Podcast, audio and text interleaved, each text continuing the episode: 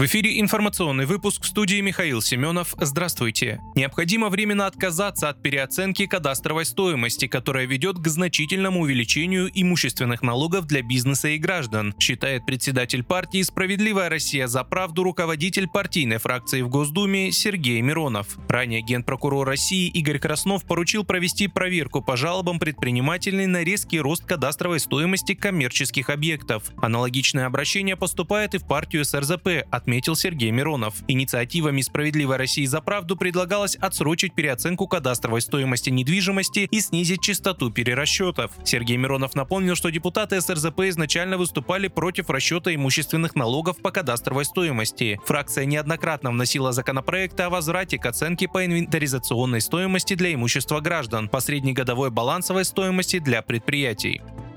Сотрудники ФСБ задержали жителя Крыма, завербованного украинскими спецслужбами. Мужчина переправлял на Украину запчасти к военной авиационной технике, сообщает Центр общественных связей ФСБ России. Мужчина был задержан в Феодосии. Он подозревается в совершении государственной измены. Если вина подозреваемого по данной статье будет доказана, то он получит от 12 лет до пожизненного срока лишения свободы. Сейчас мужчина заключен под стражу. В отношении него идет следственное производство.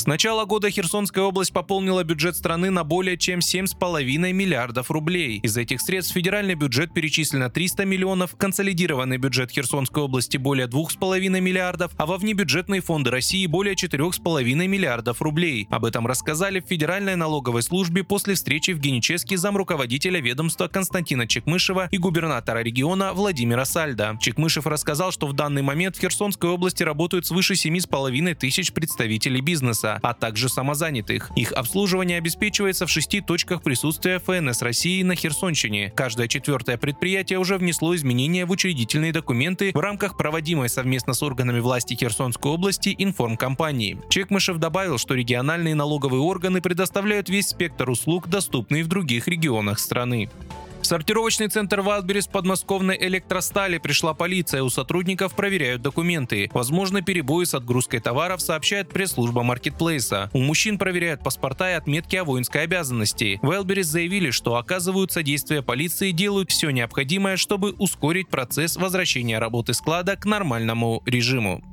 Вы слушали информационный выпуск. Оставайтесь на справедливом радио.